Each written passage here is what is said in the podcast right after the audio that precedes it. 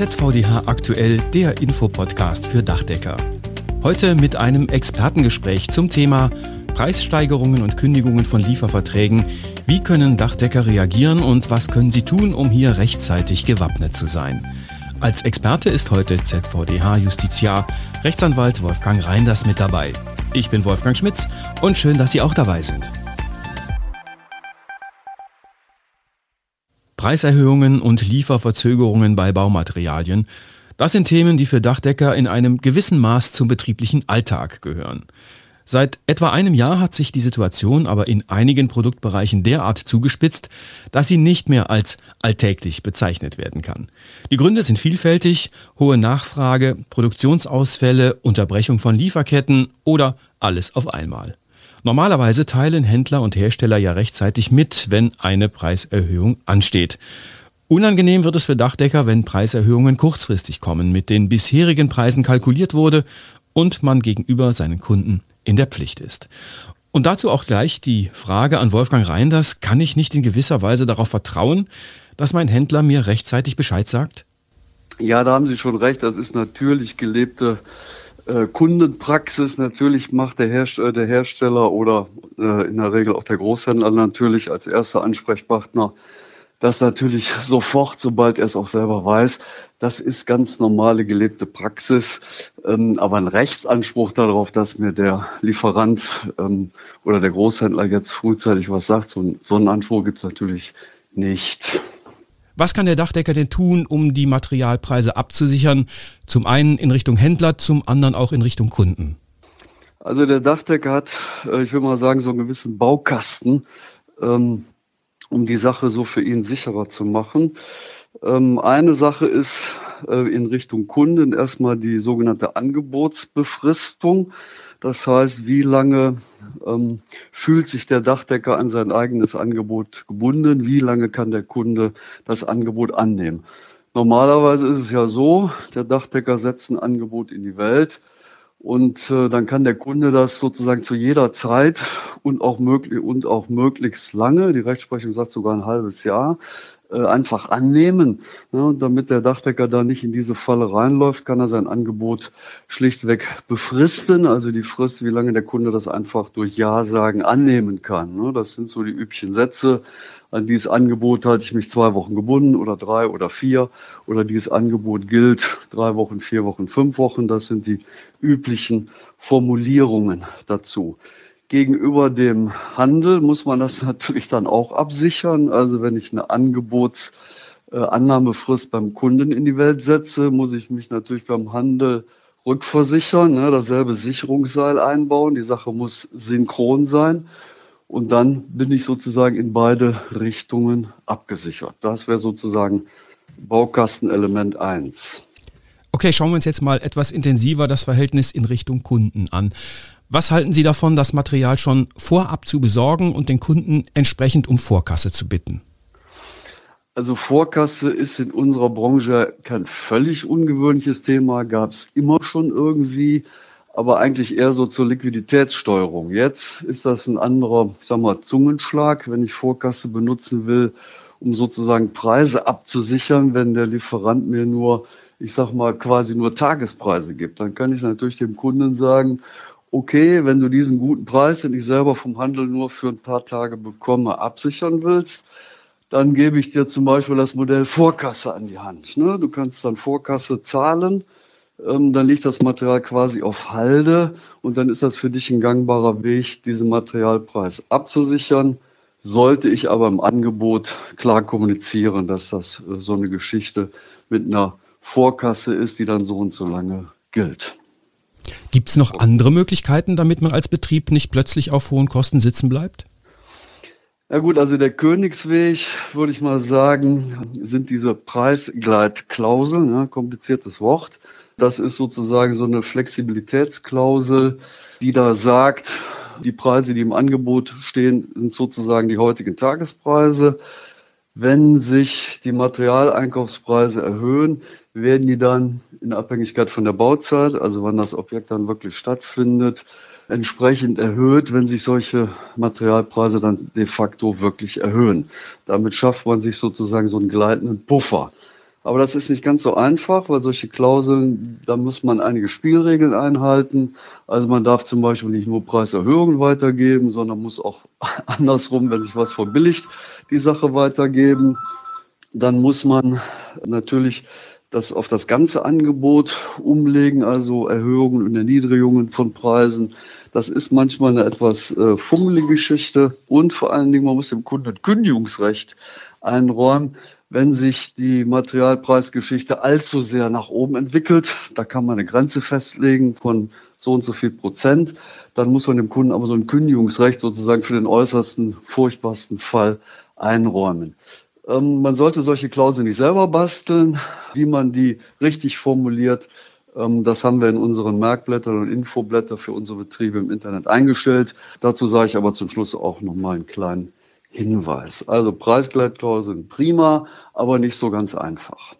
Kann ich eigentlich das gesamte Angebot mit einer solchen Klausel versehen? Würde ich nicht tun, kann man machen, würde ich aber nicht tun. Ich würde das nur auf diese ein, zwei, drei materialintensiven Positionen beschränken, also die, die Sachen, die man absehen kann. Also jetzt bei uns klassischerweise Holz, Dämmstoffe, hm? darauf kann man das äh, vielleicht beschränken, also auf diese Hauptpositionen, die da Gefahr laufen, vielleicht erheblich teurer zu werden. Dann kann man es auch besser nachrechnen, wenn es wirklich mal zu einer Preiserhöhung kommt. Wenn man das über das ganze Angebot verteilt, wird das eine unübersichtliche Angelegenheit. Das bezog sich ja jetzt alles auf Verträge mit Privatkunden. Wie sieht es aus, wenn ich es mit öffentlichen Bauherren zu tun habe, also beispielsweise Schulen saniere oder ein Rathaus erneuere? Also bei der öffentlichen Hand ähm, ist sozusagen die Grundbotschaft, da gibt es kein Wunschkonzert. Also da kann ich das nicht von mir aus steuern, indem ich sozusagen meinen Baukasten auspacke, mit Angebotsbefristung, Annahmebefristung, Vorkasse, Preisgleitklausel, alle diese Elemente habe ich dann selber nicht in der Hand. Bei der öffentlichen Hand ist es einfach so, die gibt halt spezielle Vergabeunterlagen, Ausschreibungsunterlagen raus und muss sozusagen von sich aus agieren. Ich kann da höchstens bitte, bitte machen im Nachhinein, aber das funktioniert nicht. Die öffentliche Hand muss sozusagen von vornherein selber mit solchen Preisgleitklauseln und anderen Gestaltungselementen sozusagen zu Botte kommen. Natürlich ist im letzten Jahr da eine Menge passiert. Natürlich ist auch der öffentlichen Hand nicht verborgen geblieben, dass es da eine Materialpreisstory gibt, die anstrengend ist für alle Beteiligten. Und natürlich haben die Behörden Erlasse erlassen, ne, wo ungefähr drin steht, bitte, bitte, liebe Behörde, denk an die Materialgeschichte, benutze die Elemente, die du hast. Die haben solche Preissteigerungsklauseln mit entsprechenden Formblättern. Benutze die, damit die Handwerksbetriebe äh, darauf entsprechend reagieren können. Sonst bekommt die öffentliche Hand am Ende des Tages nämlich keine Angebote mehr zurück, wenn die sozusagen endlos lang in der Welt sind und keine äh, Gleitklauseln drin sind, wird es für die öffentliche Hand selber anstrengend. Aber leider, in der Praxis muss man sagen, passiert da nicht viel. Diese Erlasse sind quasi ja seit einem Jahr in der Welt. Ähm, in der Praxis werden die nur sehr spärlich umgesetzt. Leider. Ist aber so. Also Vorsicht bei der öffentlichen Hand, wenn da nicht diese, Ex, äh, diese Preisgleitklauseln expresses Verbes drinstehen, mit den entsprechenden Formblättern sollte man da sehr vorsichtig agieren. Ein Preiserhöhungsautomatismus gibt es Nirgendwo, weder bei der öffentlichen Hand noch bei den privaten. Kommen wir dann nochmal zurück zum Normalkunden, also den Privatkunden oder den gewerblichen Kunden. Hat der Dachdecker denn eine Möglichkeit, um sich auch ohne komplizierte Preisgleitklauseln zumindest etwas abzusichern? Also ich bin ja immer ein Freund von, von einfach. Ne? Einfach ist für alle Beteiligten immer auch schön durchsichtig und transparent. Eine Geschichte, die bei uns bisher nicht so verbreitet war, ist aber ein schönes Instrument. Das Ganze übertitelt sich mit Angebot freibleibend. Das ist ein Steuerungselement, das in unserer Branche bisher nicht so stark benutzt wurde, ist aber prima. Ich erkläre mal kurz, worum es da eigentlich geht. Im Grunde ist es so, dass der Vertragsschluss sozusagen in drei Akte aufgespalten wird. Normalerweise ist es ja so, dass ich sage, Angebot in die Welt setzen und der Kunde kann es jederzeit annehmen. Wenn ich darüber schreibe, Angebot frei bleiben, geht die ganze Sache in drei Akten. Das Angebot ist in der Welt. Der Kunde signalisiert dann, okay, prima, will ich tun, will ich machen. Aber dann hat sich die Situation geändert. Ähm, die Bauzeiten passen nicht mehr richtig, meine Betriebsauslastung ist anders. Oder die Preissituation, und darüber reden wir ja hier, ist mittlerweile völlig anders und ich kann das Angebot, was ich damals kalkuliert habe, so nicht mehr halten. Und dann greift eben diese freibleibend Geschichte. Das letzte Wort hat dann der Dachdecker. Er kann dann sagen, okay, das alte Angebot halte ich, ja, nehme ich an jetzt diesen, dieses Vertragsangebots, äh, was der Kunde mir dann wieder seinerseits macht, oder ich sage, nee, danke, mache ich nicht, geht nicht.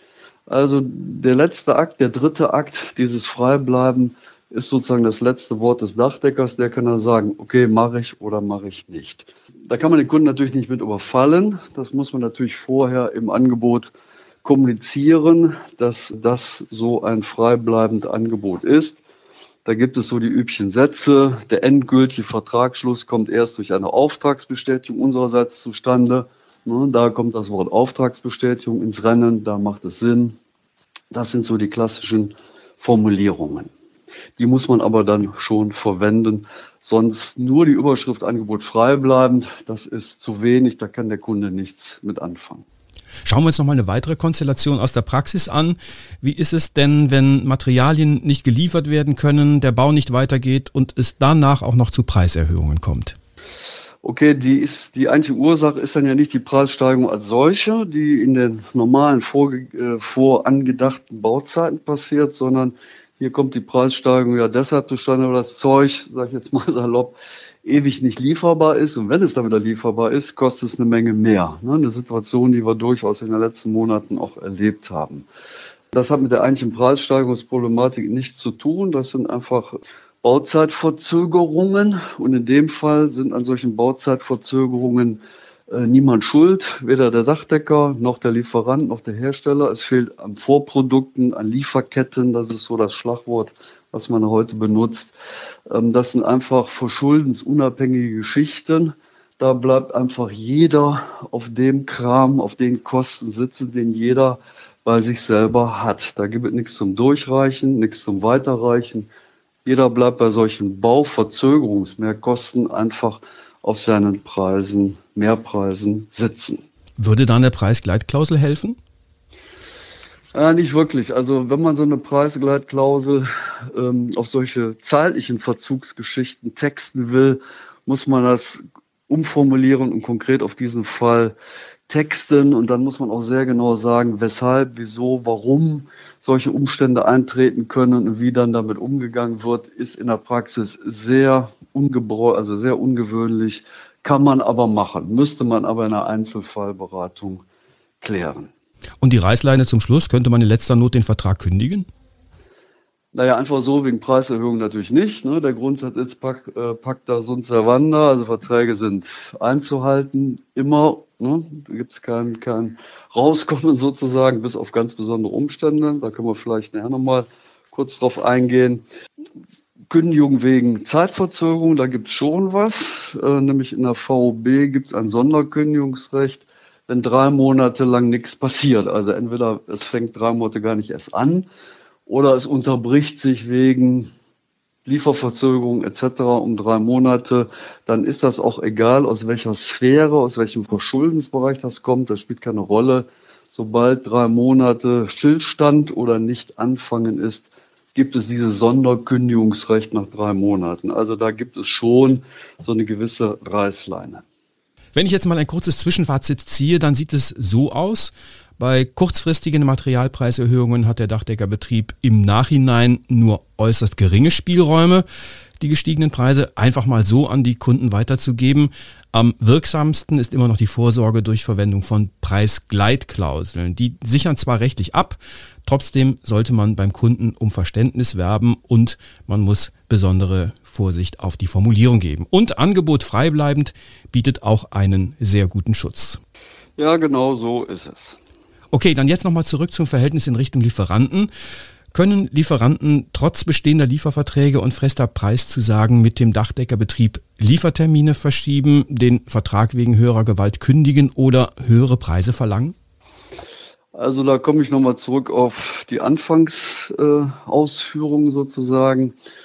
Der Dachdecker muss sich natürlich ähm, bei seinen Angeboten rückversichern mit den Preisen beim Handeln, dass das sozusagen synchron läuft, ne? damit er nicht am Ende des Tages zwischen zwei Stühlen sitzt. Aber natürlich gibt es äh, gerade auch jüngst am Markt eine Beobachtung zu machen, wo Hersteller und Lieferanten, ich sage jetzt mal einfach so, bestehende, also feste Lieferverträge mit den Dachdeckerbetrieben zumindest mal androhen, einfach zu kündigen, weil sie die Preisspirale einfach nicht mehr weiter mitgehen können. Gerade aus der Dämmstoffindustrie gibt es da einen aktuellen Fall, wo solche Lieferverträge schlichtweg gekündigt werden unter Berufung auf höhere Gewalt etc. Auch im Frühjahr letzten Jahres hat es vereinzelt solche Fälle gegeben. Juristisch ist das natürlich, ich will mal ganz deutlich sagen, Quatsch. Man kann bestehende Lieferverträge nicht kündigen. Natürlich gibt es, äh, wie immer in der Juristerei, sozusagen Ausstiegstore. Das Ausstiegstor heißt bei uns Wegfall der Geschäftsgrundlage. Da hat natürlich die Rechtsprechung im Laufe der Jahre und Jahrzehnte knallharte Konditionen oder Voraussetzungen entwickelt, wann sowas denn der Fall ist. Nehmen wir zum Beispiel mal einen aktuellen Fall, Mieten von Geschäftsräumen in der Corona-Krise. Da haben natürlich äh, die entsprechenden Mieter gesagt, ja, wie soll ich denn mein Geschäft ähm, weiter betreiben, das Ladenlokal, was ich gemietet habe dazu, ähm, wenn mir durch behördliche Aufnahmen sozusagen die Geschäfte geschlossen werden. Da hat die Rechtsprechung jetzt gerade jüngst der Bundesgerichtshof gesagt, hm, das ist so ein Extremfall, da kommt es zu Kündigungsmöglichkeiten, Anpassungsmöglichkeiten etc. Bei uns Materiallieferungsproblemfälle gibt es keine vergleichbaren Entscheidungen. Da sagt die Rechtsprechung nach allem, was wir aus den vorliegenden Urteilen wissen, solche Beschaffungsproblematiken sind noch keine extreme Störung der Geschäftsgrundlage das sind noch keine Umstände, die zu einer Kündigung äh, führen könnten. Also so einfach geht das nicht mit bestehenden Verträgen. Es gibt einige Händler und Produzenten, die in ihren AGBs Regelungen für Preisanpassungen aufgrund von schwerwiegenden Marktstörungen haben. Was ist davon zu halten? Also das ist natürlich eine Option, die funktioniert. Natürlich können Händler, Lieferanten im Profibereich mit ihren AGBs entsprechend agieren. Ähm, natürlich kann man in solchen AGBs solche Dinge vorsehen. Das nennt sich dann juristisch Wertsicherungsklauseln, Leistungsstörungsklauseln, Beschaffungsklauseln. Die laufen alle nach demselben Motto. Wenn es mir ganz schwer fällt, zu angemessenen normalen Lieferkonditionen und Liefergeschichten zu liefern, dann bin ich an meine äh, Zusagen nicht gebunden. Das geht theoretisch, aber solche Klauseln können auch nicht einfach wie wild formuliert werden. Die müssen auch hohen Ansprüchen genügen. Wenn solche Lieferanten oder Hersteller äh, sowas verwenden, muss man halt genau schauen, tun sie es überhaupt? Und B, sind die Klauseln sozusagen AGB-fest, also wasserdicht? Natürlich haben wir im Zuge der letzten Monate uns viele AGBs von Herstellern und Lieferanten angeguckt. Und in den aller, aller, allermeisten Fällen, ich würde mal sagen zu 95 Prozent, waren solche Sicherungsklauseln nicht in diesen AGBs drin. Also ganz normales Geschäft, wie ich gerade gesagt habe, bestehende Verträge müssen Lieferanten, Großhändler etc. einhalten. Das war jetzt insgesamt schwere Kost. Wie wir gehört haben, steckt der Teufel ja auch durchaus im Detail. Wo können Mitgliedsbetriebe das Ganze jetzt nochmal nachlesen und sich weitergehend informieren? Also natürlich hat der Zentralverband des Deutschen Dachdeckerhandwerks auf seiner Internetseite natürlich für die Innungsbetriebe äh, das in den entsprechenden Rechtskacheln und Infokacheln eingestellt. Und natürlich gibt es auch individuelle Beratungen, wenn es um individuelle Sachverhalte geht, die vielleicht jetzt nicht so pauschal beurteilt werden können. Also da sind wir gut aufgestellt, gut versorgt für die Betriebe. Ähm, das Thema wird uns auch noch eine Weile beschäftigen. Die letzte Zahl vom Bundesamt für Statistik Wohnungsbau war 18 Prozent Preisexplosion am Bau. Und das wird nicht von heute auf morgen wieder abschwellen, dieses Thema. Vielen Dank, ZVDH-Justiziar, Rechtsanwalt Wolfgang Reinders. Dankeschön. Ja, bitteschön, gern geschehen. Das war ZVDH aktuell, Ausgabe 26. Januar 2022. Diesen Podcast finden Sie überall da, wo es Podcasts gibt. Gerne abonnieren, weitersagen und eine freundliche Bewertung hinterlassen. Über Feedback freuen wir uns auch an podcast.dachdecker.de. Die Redaktion hatte Claudia Büttner. Ich bin Wolfgang Schmitz. Ihnen eine gute Zeit.